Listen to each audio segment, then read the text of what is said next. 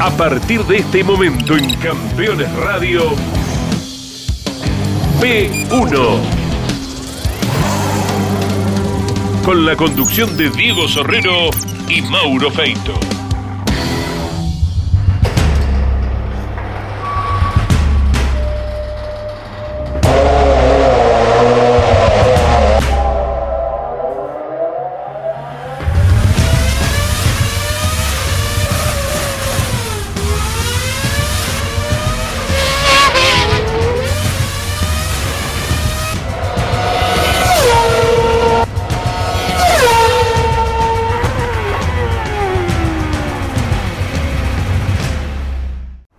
Amigos de P1, bienvenidos.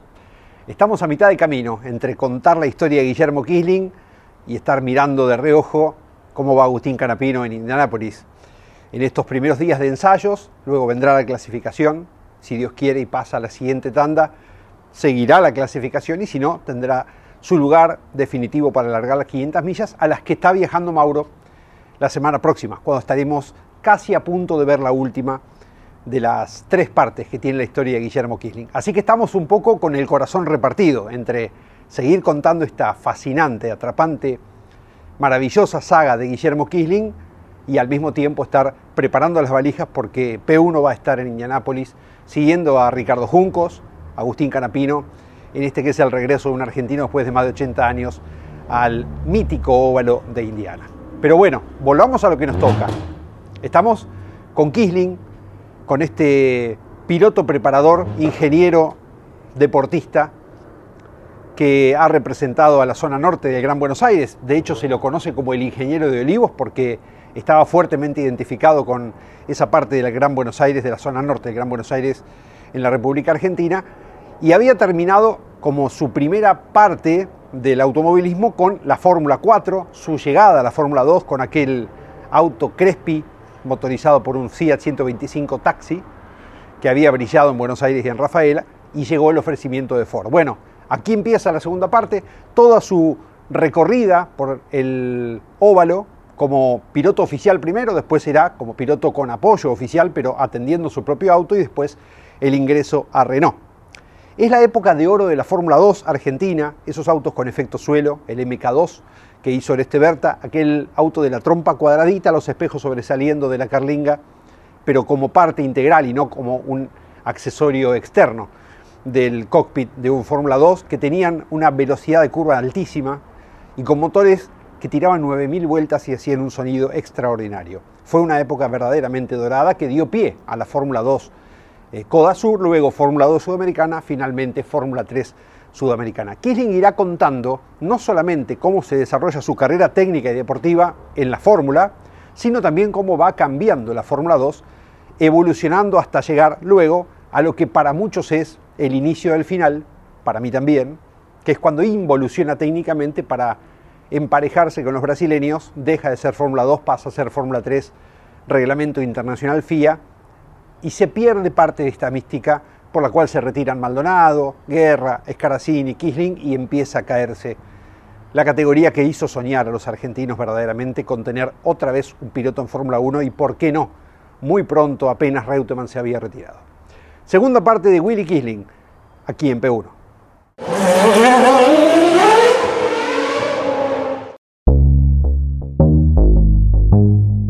Cuando paso al equipo Ford de José Miguel Erseg, que ya con, con ERSEC teníamos, había, había también una relación familiar, porque con ERSEC veníamos con una relación de alguna manera a, través familiar, a través del motociclismo también. Si los comienzos de, de ERSEC fueron en el motociclismo, eh, fue un preparador eh, tremendo de, la de los Cusciolos. Eh, y ahí había una relación familiar, entonces también eso, eso, eso hizo que, que yo vaya para el equipo ese. Y ahí conozco, ahí trabajaba Scalabroni en ese momento en el equipo y la verdad que tuve una relación excelente, me pareció un técnico bárbaro y una persona excepcional, sin ninguna duda. Y bueno, tuvimos una gran, una gran afinidad, a tal punto que muchos años después, yo ya prácticamente ya había dejado de correr, ya en este, estamos hablando del, 20, del 2020, ¿no?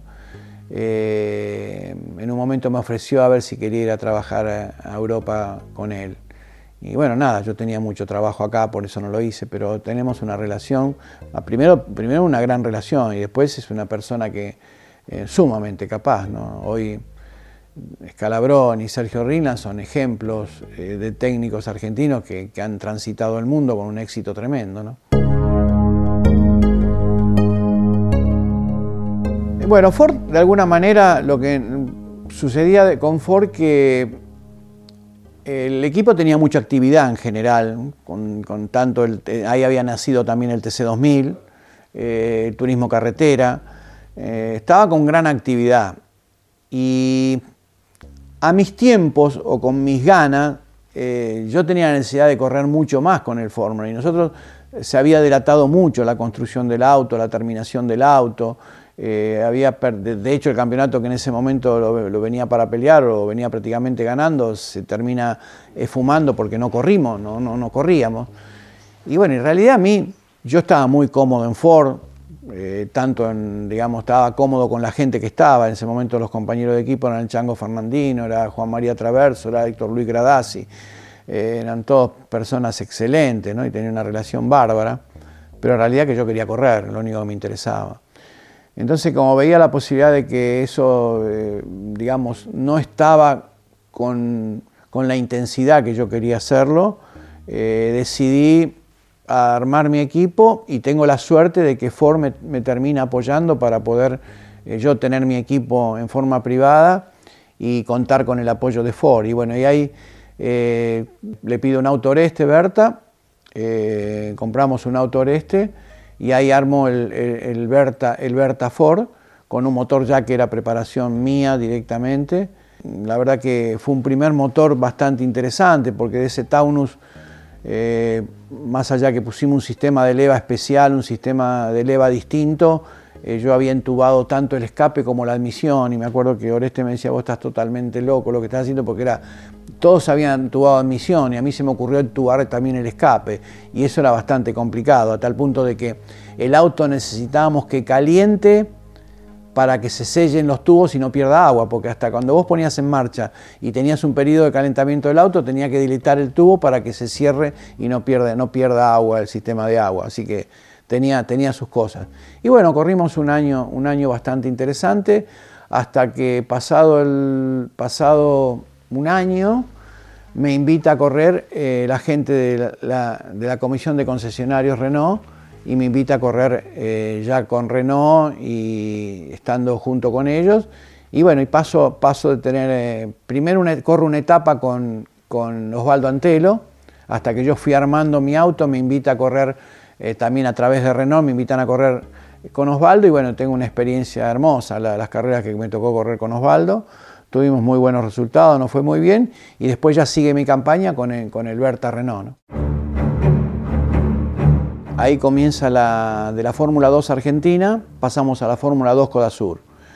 En realidad, pasamos nosotros con nuestros autos y nuestra técnica a, de alguna manera a trasladarla a Brasil para que ellos se traten de ayornar a ese nivel, porque de alguna manera estábamos en mejor posición nosotros que lo que ellos de alguna manera podían estar haciendo allá. Y bueno, y se crea una, sociedad bastante importante con los brasileros, eh, con mucho respeto mutuo, ¿no? A tal punto que en un momento avanzada la Fórmula 2 eh, sudamericana, eh, ellos preferían que la lideremos nosotros con la presidencia que, que ellos mismos. Ellos mismos postulaban a, gente para, ser presidente. Pasó en el caso mío, que me, postularon para, dirigir a la, Fórmula 2 sudamericana, eh, pero por, iniciativa de ellos. ¿no? Y bueno, ahí fue creciendo mucho la categoría y llegamos a ser, eh, dentro de toda la categoría americana que más países eh, recorrió en, América, ¿no? digamos, sobre todo en, en Latinoamérica. ¿no? Y bueno, es una categoría que corre desde ya en Argentina, Uruguay, Chile, Brasil, Colombia. De momento Guillermo Maldonado al primer lugar, una salida muy buena, una salida muy buena la que hiciera el argentino Guillermo Maldonado con el número uno. Pegadito a él creo que va Miguel Ángel, que vamos a identificarlos en la parte trasera del autódromo. justamente allí están girando una de las curvas de la parte posterior del Autódromo Internacional de Tocancipá. Los dos primeros pilotos, Cruceri y Miguel Ángel Guerra. Primero, primero está Guillermo Maldonado del equipo de Argentina. Excelente la salida de Guerra, Mauricio de la segunda fila aprovechó muy bien el hueco y se ha metido al segundo puesto. Miguel Ángel Guerra pegadito a Guillermo Maldonado. Eh, yo junto a quien me ayudó a hacer los palets fue Osvaldo Bianchi, de Volcadores Bianchi, que bueno, era un tipo muy entusiasta del automovilismo y nos fabricó todos los, todos los, los, arcos que se montaban arriba del palet. Nosotros fuimos con un avión de Fuerza Aérea, un 707 Puerta Grande, que tenía 11 palets. En cada palet nosotros montábamos un equipo de dos autos. Pero esos palets era un rectángulo de, no sé, 4 metros por, por, por dos y medio, ponele, o 2 metros. Entonces ahí montábamos, poníamos dos arcos donde iba un auto abajo, otro auto arriba de esos arcos arriba y todo el volumen, todo el espacio libre se llenaba de los elementos que tenía la categoría, rueda, motores, en fin, todo. Y cada equipo tenía que llenar un palet de esos para poder, para poder viajar. Y habíamos dejado libre, no sé si dos o tres palets, creo que dos palets, para cargar en Brasil a los brasileros. Y bueno, aterrizamos en Brasil, los brasileros no entendían nada de que llegábamos con un avión 707 para, para hacerlo subir y, llegar a Colombia. Y bueno, se hace esa gran carrera de Colombia en el circuito de Tocancipá, eh, donde uno, uno de los que tenía que ver con la organización era el papá de, Montoya. Y yo recuerdo que me mandó Rafael Fosaseca una foto donde está el papá de Montoya, estoy yo que había tenido la suerte de ganar esa carrera, y está chiquitito eh, Juan Pablo al lado nuestro. Se iba a Brasil, como dijimos, se iba a Chile, a Chile se cruzaba la cordillera. A Brasil, me acuerdo de los primeros viajes de Goiânia, fue una aventura que pasaban tantas cosas en esos viajes. Habían, habían, habían días porque en un momento al principio se tardaba como, tardaban tres o cuatro días porque también eh, no, no, estaba bien planificado para ver cuáles eran las rutas, no era fácil, era bastante complejo. A tal punto que una vez pasa que dos micros, después de un día de 24 horas, se cruza uno frente al otro, se cruzan después de, un día completo, así que estaban perdidos los dos, ¿no? Pero bueno, pasaban muchas veces esas cosas. Y bueno, hasta que más o menos se fueron eh, de alguna manera eh, relacionándose con las, con, las, rutas brasileras y después ya todo se fue, se fue armonizando, se fueron mejorando los micros, porque los primeros micros que se tenían la verdad que estaban muy lejos para hacer ese tipo de viajes. Eh, aparte, la realidad que eran muy pocos los que estaban manejados por, por tipos que eran camioneros o que eran choferes de micro, los manejaban gente de los equipos, entonces de alguna manera no tenían las, experiencias. Yo me acuerdo cuando bajaron de los, caracoles yendo para Chile, que vino toda la bajada de los caracoles, y bueno, hay un refrán que el camionero dice que se baja a la misma velocidad que se sube. Y no, esto como tenían el envión y aprovechaban ver algún el, el cuenta kilómetro un poquito más acelerado, lo dejaban ir. No, había una garita, una habían dos, dos, carabineros chilenos en el medio de la ruta, sentados en una mesita, y lo pasaban un micro por cada lado a fondo porque nadie pudo frenar, tenían las campanas al rojo vivo. Y bueno, de esas anécdotas habían mil.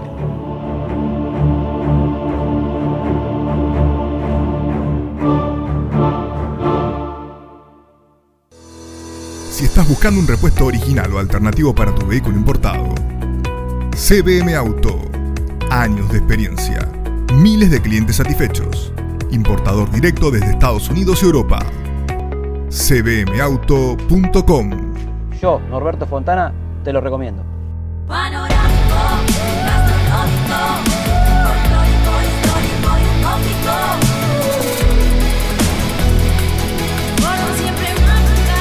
Agencia Córdoba Turismo, Gobierno de la Provincia de Córdoba. Los jueves a las 23 en Campeones Radio, Campeones Íntimo, con la conducción de Nara Yoli. Una charla mano a mano para descubrir al hombre detrás del piloto. Campeones Íntimo, por Campeones Radio. Todo el automovilismo en un solo lugar.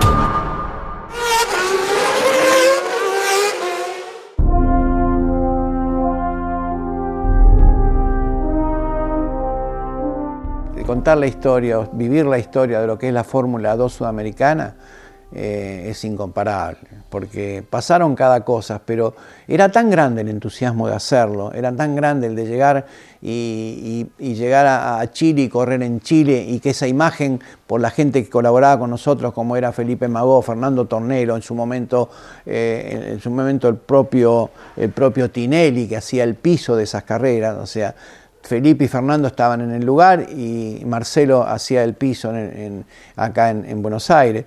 Y bueno, llevar esa imagen de todo, de todo eso que se hacía era, era para nosotros era una cosa impresionante. Yo no, yo no, no, no entiendo cómo, cómo, se perdió en Argentina la Fórmula 2 eh, sudamericana, ¿no? no lo puedo entender, o, lo que fue después la Fórmula 3. Yo creo que eh, fueron desapareciendo muchos de, las personas, de los personajes que de alguna, manera se le había transmitido esa pasión por esa categoría. Entonces, todos de alguna manera eh, no es que la abandonamos, todos tuvimos que seguir nuestra vida, laburar, comer, eh, tratar de conseguir eh, nuestro, nuestro sustento y tuvimos que seguir por el automovilismo por otros lados.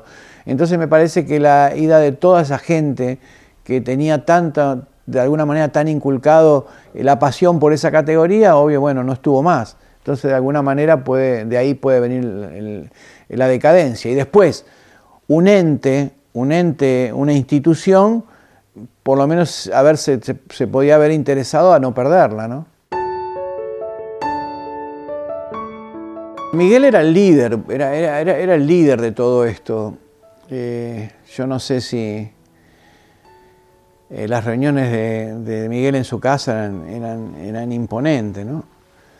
Eh, era él, tenía, él gestaba un liderazgo fundamental para todos nosotros y lo que pasa es que no era un liderazgo que a nosotros de alguna manera nos oprimía o de alguna manera nos exigía, no, un, un, liderazgo que nos transmitía el entusiasmo y nos transmitía de alguna manera el querer tanto hacer todo esto. ¿no? Y bueno, y lamentablemente Miguel sufre ese accidente, muy, muy comenzado todo esto, y se ve que fue tan fuerte lo que él nos fue, nos fue, nos fue inculcando a nosotros para, para, todo esto y lo que él quería, que nos fue de alguna manera simple para nosotros, tanto todos los que de alguna manera fuimos llevando adelante esto, para poder de alguna manera seguir, ¿no? Y, y bueno, y salió, y salió y lo pudimos hacer, y fuimos ocupando otros la presidencia, en un momento lo fue yo, en otro momento lo hice yo. Y, bueno, pero no era complejo hacerlo. Sí, lo, realmente la responsabilidad teníamos. Yo estaba en ciertas grillas donde de alguna manera me, transmitía tanto Fernando, Felipe, decir, mirá, para que no estamos conectados todavía, aguanta un minuto. Y yo estaba en la grilla con el casco.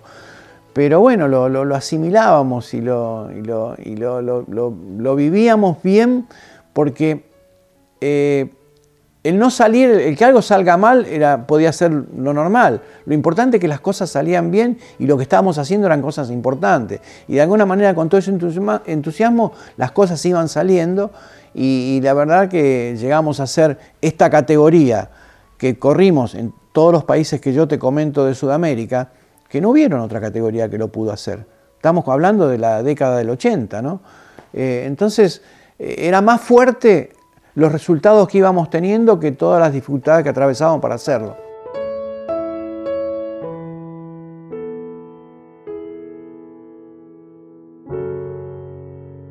Si visitas Miami, no extrañes lo que dejas por unos días. Visita Las Acacias, el gourmet argentino. Productos argentinos y regionales. Las Acacias, un punto de encuentro en Doral. Encontranos en la 82, 00 Northwest y la 14 Street.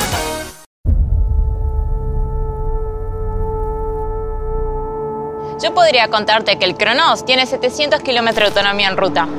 Pero también podría contarte de las 700 escapadas de finde con las que comprobé que era cierto.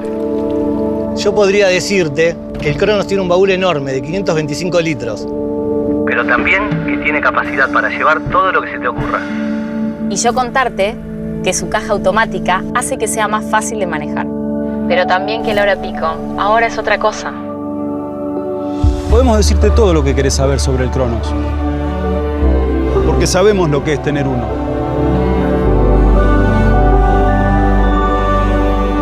Fiat. Campeones. La revista de automovilismo. Toda la actividad nacional e internacional con la información más completa y las mejores fotografías. Campeones. Conseguila en formato digital los lunes posteriores a cada fecha de turismo carretera o los martes en todos los kioscos del país. Todos los viernes en Campeones Radio. Fórmula 3 Radio. Un programa dedicado íntegramente a la información de la Fórmula 13 Metropolitana, la categoría de monopostos más importante del automovilismo en Argentina. Fórmula 3 Radio. Con la conducción de Andrés Galazo. Todos los viernes a las 15 en Campeones Radio.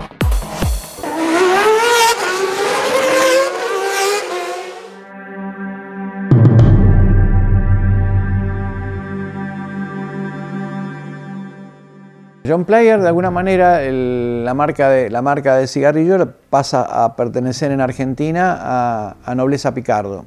Eran los que tenían 4370, entonces estaban ya vinculados en el, automovilismo. Y el hecho de una marca como John Player, que era un éxito en el, automovilismo mundial y tenía mucha resonancia en el automovilismo mundial, eh, venía justo a armar el equipo.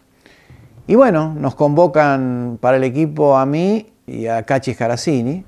Éramos compañeros de sponsor, pero no es que estábamos en el mismo equipo. Él atendía su auto en, su ciudad y yo atendía el auto acá, en, Vicente López. Y bueno, fue, fue bárbaro, ¿no? Lo que pasa fue todo muy rápido. Yo me acuerdo que entre una carrera y otra se tuvo que pintar todo. Los diseños venían todos de Inglaterra. Eh, los colores no podíamos cambiar nada. Yo en ese momento estaba auspiciado en parte por Aerolíneas Argentina y vos vas a ver en mi auto ese de Aerolíneas Argentina escrito en amarillo. Eh, pero bueno, era, era, era, una, era un proyecto muy grosso y aparte con mucha intervención en ese momento eh, de lo que era la marca, ¿no? Y con mucha injerencia de ellos en todos los detalles de, lo que era la, visualización del auto, cómo, cómo, era la imagen del auto. Había mucha, mucha intervención directamente del, destino original, ¿no? Y cuando nosotros íbamos a Brasil con ese auto, en ese momento corría Ayrton con ese auto, en la Fórmula 1. Entonces, de pronto habían brasileros que eran hinchas de ese auto. Ese proyecto fue, fue genial. Aparte el auto, el auto, el Berta ese con John Play era hermoso. Y bueno, el auto era excelente en manejarlo. El Berta técnicamente tenía una particularidad que no la tenía ningún auto, porque el Berta era un auto de que tenía eh, la, zona, la zona central donde vos te sentabas, donde, donde tu cola ocupaba el coso, era, era sumamente pequeña porque era cónico el auto, era cónico. Entonces, esa parte de abajo, que de alguna manera para hacer tu ancho total del auto, hacía que tengas más cantidad de ala, porque todo el pontón era una ala abajo. Entonces, como el auto era tan angosto por ser cónico, el, ancho de las dos alas que teníamos era sumamente ancho. Eso era una, digamos, un diseño de Oreste que era genial. Y bueno, la, la, carga que tenía el auto era, era importante. Entonces lo hacía un auto sumamente rápido en curva eh, un auto hermoso de manejar y aparte la Fórmula 2 sudamericana eran motores que llegaban casi algunos hasta 9.000 vueltas. Entonces era una, era una combinación de un, de un, vehículo, de un chasis excelente y un motor que en ese momento, aunque tenía 200 caballos, alrededor de 200 caballos, pero las vueltas que tenía lo hacían un motor que a su sonido, eh, su elasticidad para manejarlo, eh, hacían un conjunto que era, que era excelente. No sé justo hilarte justito el tiempo o el momento, pero primero se habían cambiado las suspensiones con la intención de alguna manera de transportar la distribución de peso más hacia adelante y que queda un auto mejor distribuido, lo cual también todo fue un avance y una mejora del auto. ¿no? Eh, y después algunas, algunos retoques en lo aerodinámico. Pero esos fueron cambios que se fueron evolucionando eh, en el tiempo hasta llegar al cambio más grande que hubo y que le sacó esa propiedad que tenía Alberta, que fue cuando pasamos al piso plano por los famosos autos que competían de Fórmula 3 que empezaban a venir de Europa, entonces ahí la categoría eh, resolvió hacer el mismo reglamento que lo que era la Fórmula 3 europea y ya el auto pasó a tener piso plano y el Berta de alguna manera dejó de tener la propiedad del efecto suelo con esas alas eh, laterales. ¿no? Fue mucho más lindo manejar eso que la propia Fórmula 3 porque la Fórmula 3 es un, auto que estaba acotado en 6.000 vueltas, eh, no, era, no era la misma sensación. La, la, sensación del, del, Fórmula 2 eh, sudamericano era, era, era, para mí era más linda. Va culminando esta categoría, va culminando esta reglamentación. Ahí va el campeón, ahí va el número uno, va el del 9 de julio que va ganando esta competencia. Se inició en el 83 todo, las posibilidades de un campeonato y en este 1986 también culmina con un triunfo. Jojo Maldonado va a ganar esta competencia en el Autódromo de la ciudad de Del Plata. Un hombre que ha trabajado tanto para lograr todo esto, que está trabajando tanto para lograr en 1987 realmente una categoría espectacular. Esa es la imagen de la punta. Atención, porque en cualquier momento va a caer el banderazo. El banderazo para Guillermo Maldonado que es el hombre realmente espectacular. Ahí está la bandera, va a caer. Cayó, ganó Maldonado. Ganó Guillermo Yoyo Maldonado una nueva competencia de la Fórmula 2 Sudamericana, la última de esta temporada 1986. Entonces empieza a venir la llegada de los pisos planos, tenemos que transformar el auto a piso plano y ahí aparece la Fórmula 3. La Fórmula 3, de alguna manera, eh, si bien el piso plano le había restado sin ninguna duda esa carga que se había perdido, se había perdido, se empezó a trabajar con otras cosas tipo aerodinámico en lo que respecta a los alerones, los spoilers delanteros y demás y otras cosas que fueron de a poco compensando la pérdida, no al nivel de lo que era todo el efecto suelo que tenía el Berta en su momento, pero bueno, se fue compensando y nace, nace lo que es eh, la Fórmula 3 y con los motores de ese régimen que, yo te comentaba, de que habíamos bajado de las 9.000 vueltas a las 6.000 vueltas, y eso sí, de alguna manera lo sentíamos. Pero bueno, obviamente que, nos fuimos acostumbrando porque la potencia estaba, eh, los autos de alguna manera también iban creciendo en performance, en, en, nuevos diseños de suspensiones y todo, y la categoría seguía de alguna manera, por otros caminos, seguía creciendo, ¿no? Pero sí, la transformación de, la categoría de, la categoría de lo que era la Fórmula 2 eh, nacional, la Fórmula 2 sudamericana, a Fórmula 3, eh, de alguna manera hizo que los brasileros puedan, con sus autos importados, con la compra de autos importados, pudieron de alguna manera eh, ser competitivos y poder, poder, poder ganar a partir de ahí, ¿no? Está bien, quizás era lo lógico porque de, alguna manera no era que ellos tenían un reglamento y nosotros otros. Teníamos, empezamos a tener todos el mismo reglamento.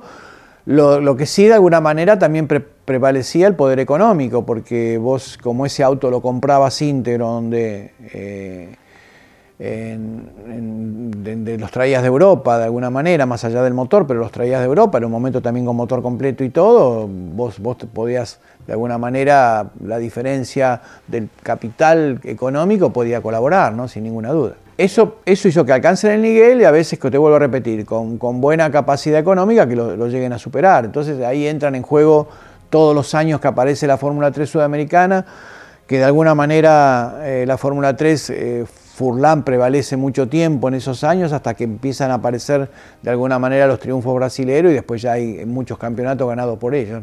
Y creo que el, gran inicio de, un poco de, la pelea parte con el famoso campeonato de, Fernando, de Crosselli, ¿no? donde, eh, qué sé yo, nosotros, nosotros de alguna manera el argentino tiene, tiene esa, o, o, nos pasó a nosotros, ¿no? esa bandera interna que, es muy fuerte, ¿no? Y teníamos un campeonato que, lo podía ganar Fernando, pero de alguna manera en el puesto que venía saliendo Fernando, eh, si llegaba en esas condiciones, el campeonato lo perdía. Entonces pasó que levantamos tres pilotos para, para que Fernando pueda ser campeón. Entonces, de alguna manera, al levantar y Fernando recuperar posiciones, el campeonato quedó en Argentina en manos de Fernando. Helio, Castro, Neves. levanta, levanta, levanta, Malta, levanta, Malta, va segundo, va a ser segundo. Segundo Croseri levantó Malta en el final, levantó Furlan también. Campeón sudamericano, Fernando Croseri. el final de la historia, hoy terminan viniendo a comer acá a Argentina cuando los invitamos a comer y tenemos una relación excelente. Pero bueno, la pasión también lleva todo ese tipo de cosas. A ellos le había costado mucho ayornarse, habían tenido que aguantar mucho tiempo de la predominancia de los argentinos en la categoría. Quizás eso de alguna manera eh, los ánimos los complicó y después hasta que ellos llegan a poder ser competitivos, eh, entonces ahí de pronto a nosotros tampoco nos gustaba que, se nos ganase. Y bueno, ahí podían haber empezado los resquemores, la lucha y la batalla en pista, como pasó. Hemos tenido bastantes eh, ensayos de, discusiones, de peleas. Yo he tenido peleas terminadas las carreras eh, interesantes, ¿no? Que no, no llegaron a mayores, llegaron a algún topetazo y demás, pero bueno, eh, estaba, estaba, estaba, estaba, el ambiente estaba un poco ríspido, ¿no?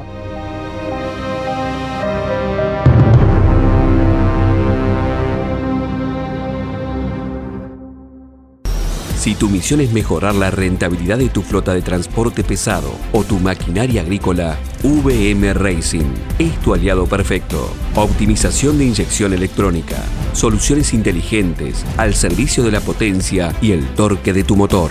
Porque tu cosechadora debe cosechar, porque tu camión debe transportar. VM Racing, nos vas a recomendar. Desafía tus límites. Tonino es tu mejor opción. Si de bicicleta se trata, acércate a Tonino, el surtido más amplio y una gran variedad de productos. 35 años de trayectoria. Visítanos en nuestras dos sucursales, Lomas de Zamora y Lomas del Mirador. Seguinos como Bicicletas Tonino, www.bicicletastonino.com.ar. Rus Seguros es la primera empresa en ofrecerte asegurar tu moto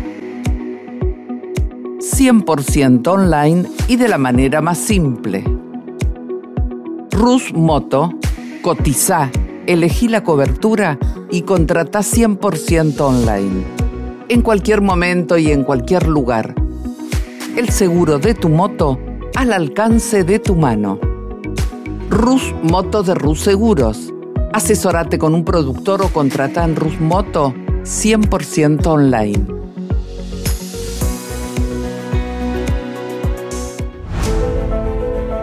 Editorial Campeones presenta Mouras, Príncipe de TC. Un recorrido completo por su vida deportiva, los momentos exitosos, la consagración y su dolorosa muerte. 300 páginas con cada detalle de su trayectoria y valiosos testimonios. Una obra única, biografía homenaje, Mouras, Príncipe de TC exclusivo de Editorial Campeones. Comunicate con este programa. Deja tu mensaje de texto o voz al WhatsApp de Campeones Radio. 11 44 75 0000 Campeones Radio todo el automovilismo en un solo lugar.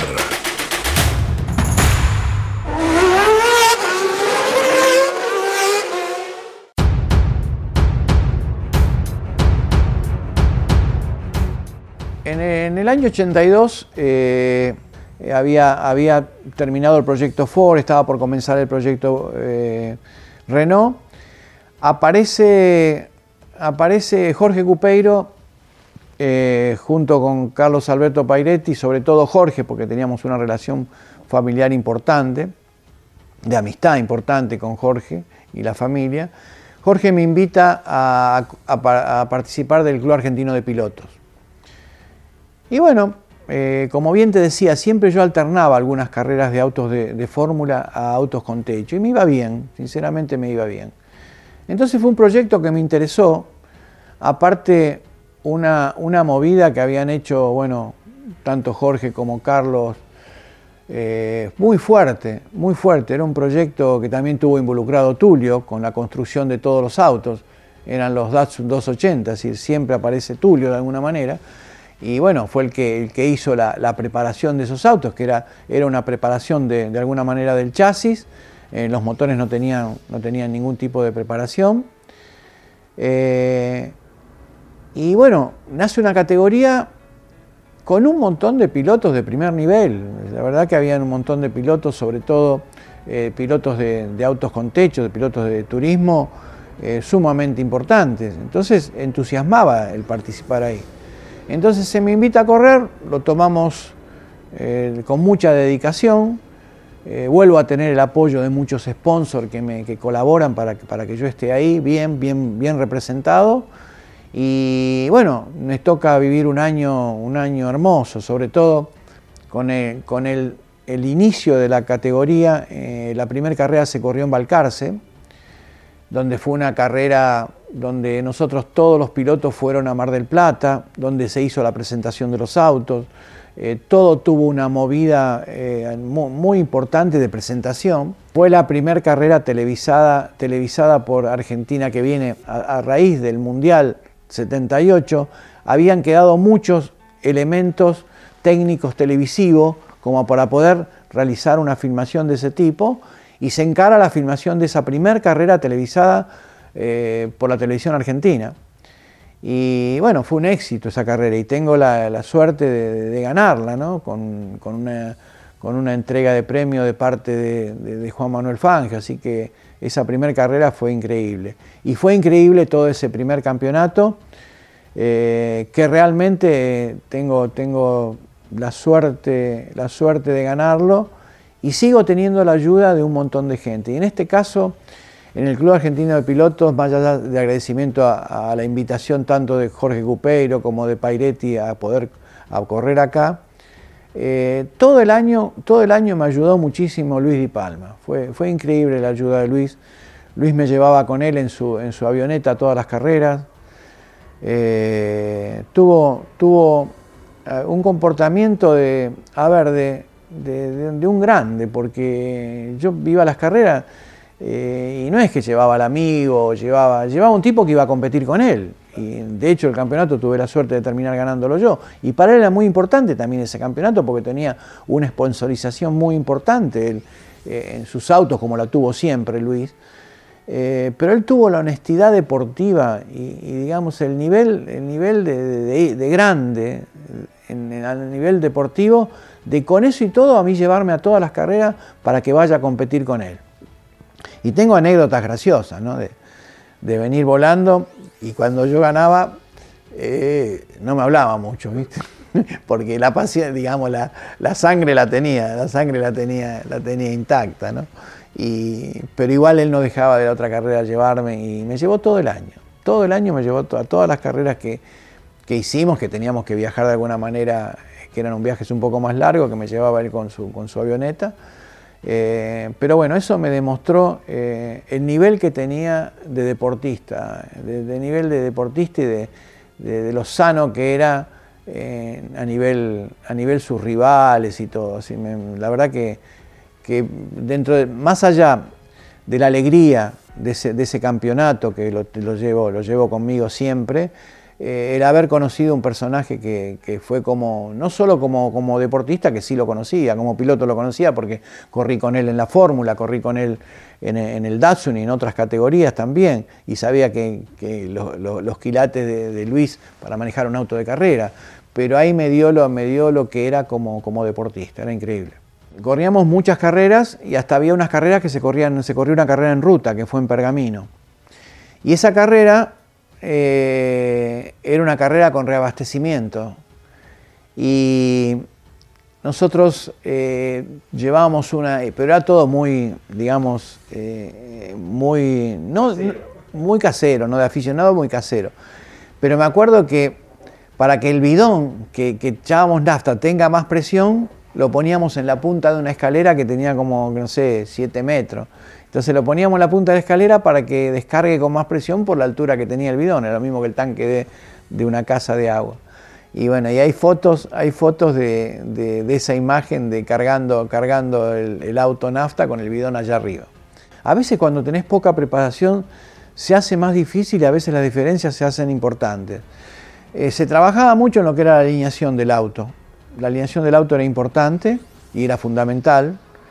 Eh, y se trabajaba mucho con los frenos también, de alguna manera, pero mm, no era que había que, no se podía, no tenía muchos cambios de geometría ni nada. Pero sí, vos podías usar alineaciones que podía el auto frenar mejor o peor. Eh, entonces en la alineación sí se trabajaba, se trabajaba mucho. En la alineación, en la altura del auto, eh, se trabajaba y se trabajaba, se trabajaba bastante. Y era un auto que era, era un auto muy dócil, era un auto que como auto estándar era un auto muy, muy, ¿cómo te puedo decir? Muy, muy sport el auto, porque era un auto que tenía una velocidad de curva interesante. Nosotros los tiempos que llegábamos a hacer con los Datsun en ese momento, más allá de que el motor era un motor de cilindrada grande, la potencia no era tan grande, pero teníamos tiempos que, que muchas veces eran muy comparativos con lo que era el TC2000 en ese momento, ¿no? Y ese año 82, bueno, bueno, fue un año como como te digo, de, haberlo vivido muy intensamente en las carreras, haber de alguna manera estaba muy cerca en ese momento en toda la lucha con Luis, bueno, tenías los pilotos que, que, hablábamos, te corría Luis, corría Juan María Traverso, eh, corría eh, Caballo Recalde, eh, corría Cocho, corría muy, gente, mucha gente, corrió Moura, corrió Moura, me voy a olvidar de un montón de gente, el pájaro Garro. En ese año, en toda la historia de ese año, me tocó, me tocó empatar una carrera con el caballo Recalde. Y una de las pocas carreras, no sé si en Argentina hay cuatro carreras de empate, una cosa así, los números son por ahí, por cuatro carreras. Y bueno, tengo, tengo de alguna manera la satisfacción, por de alguna manera quedar un poco en la historia de los empates, haber empatado una carrera con, con, Recalde, ¿no? que era, que era otro, otra persona, otro, otro personaje excelente. ¿no? Y bueno, empatamos en Córdoba en el Cabalero una carrera con él. Bueno, ese año, el 82, más allá de ser campeón, fui padre también, porque nace, nace mi, primer, mi primer hijo, Cristian, y bueno, siempre él estuvo muy, muy cerca con el automovilismo, de hecho lo está hoy en día, pero bueno, fue un año eh, qué sé yo, puede ser uno de los años más importantes de mi vida, ¿no? porque de alguna manera pasa todo lo que pasó. Mi primer campeonato en el automovilismo argentino, eh, mi primer hijo, entonces es un año que, lo tengo, eh, qué sé yo, allá arriba, ¿no? porque fue tan, tan, tan, importante y tan lindo. ¿no? Después de ese año, yo ya estaba muy, muy metido en lo que era el proyecto de, Fórmula 2, el proyecto de Fórmula 2 con Renault y con todo. Eh, y corro una de las carreras, que la carrera del circuito callejero de Mar del Plata, donde bien decís vos, eh, quedo en una, en una trepada, en una trepada ahí en el, circuito de la costanera, eh, se me va el auto, no sé, no sé, me, paso en la frenada, no sé qué y me meto abajo de un guarray que me quedó el guarray, me llegó casi a la punta de acá, entró, pasó por el, pasó parte, si bien no pasó de punta, sino pasó de costado, se metió adentro de mi auto a través del parabrisas y me llegó muy cerca de la cabeza. Bueno, esa, después de esa carrera ya, ya, ya dejé de correr porque bueno, tenía muchas obligaciones con, con el Fórmula y estaba bastante, bastante complicado en los tiempos. ¿no? A ver, yo lo había hecho un año. Eh, se empezaron a venir cambios en, la categoría. Yo escuché hasta que mi auto podía estar perreado, llegaron a decir, me agarró una, una, amargura, esa fue una amargura más grande que tuve. Decía que yo corría con un auto perreado y yo el motor en todo un año no lo había sacado. Fue el auto que me dio, unos autos que me dio más plata, porque lo único que hacíamos con ese auto poner pastilla de freno. El motor quedó todo el año puesto. Cuando empiezo el año nuevo, se me corta el cigüeñal. Y me acuerdo que le cambio el cigüeñal de abajo sin sacar el motor. Me acuerdo que Fuimos a, íbamos a probar a Solís siempre. En la ida y vuelta de Solís se me corta el cigüeñal, vengo con el cigüeñal cortado andando, porque quedó enganchado. Cambiamos el cigüeñal de abajo para no sacar el motor, para ser más rápido, desarmamos todo de abajo. Cambiamos el cigüeñal de abajo. Esa fue la primera vez que desarmé el motor.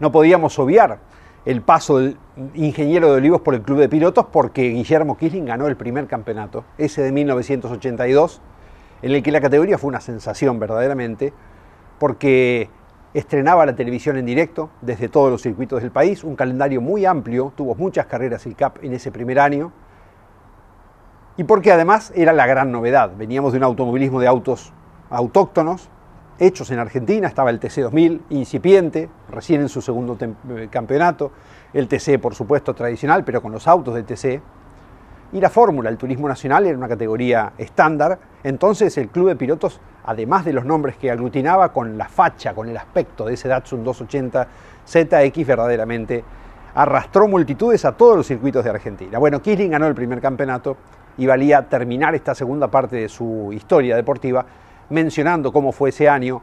Y con este detalle que dice al final, esto de que el motor no se sacó en todo el año, se le cambió el cigüeñal pero desarmándolo por abajo, sacando el cárter, porque eran verdaderamente autos estándar. Sin embargo, ese es el pie que da probablemente inicio a la complicación por la cual el CAP en pocos años desaparecerá. Incluso a pesar de pasar de los Datsun 280 a los Nissan 300, la verdad es que hubo demasiada trampa hubo demasiada mano metida donde no debía meterse a nivel técnico en los autos y se empezó a perder el prestigio de una categoría que podría haber sido verdaderamente un suceso por mucho más tiempo.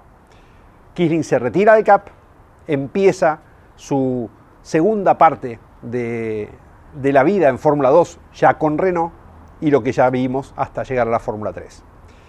La semana próxima tendremos la aventura de la Fórmula 3000, su final de la Fórmula 3, el regreso al auto con techo para ser piloto de TC2000 con un pointer de Guillermo Maldonado y finalmente su retiro como piloto para dedicarse a ser ingeniero de pista, preparador y fundamentalmente descubridor de talentos como fue Guillermo Kisling, primero con Esteban Tuero y después incluso con Guillermo Ortelli.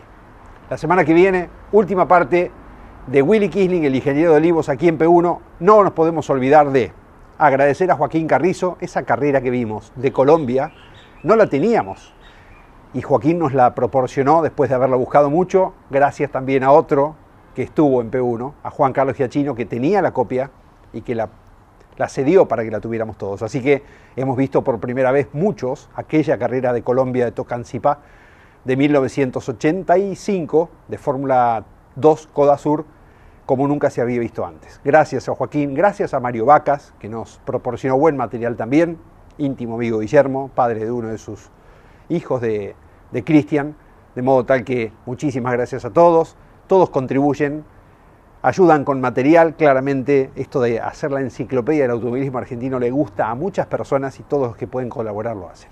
La semana que viene, última parte de Guillermo Killing, será la tercera justo antes de comenzar el periplo por Estados Unidos de Mauro Feito siguiendo a Agustín Canapino.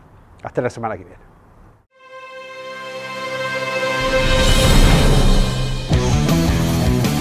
Hasta aquí en Campeones Radio P1.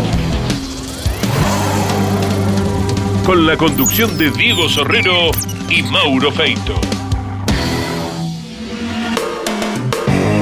Campeones Radio. Una radio 100% automovilismo.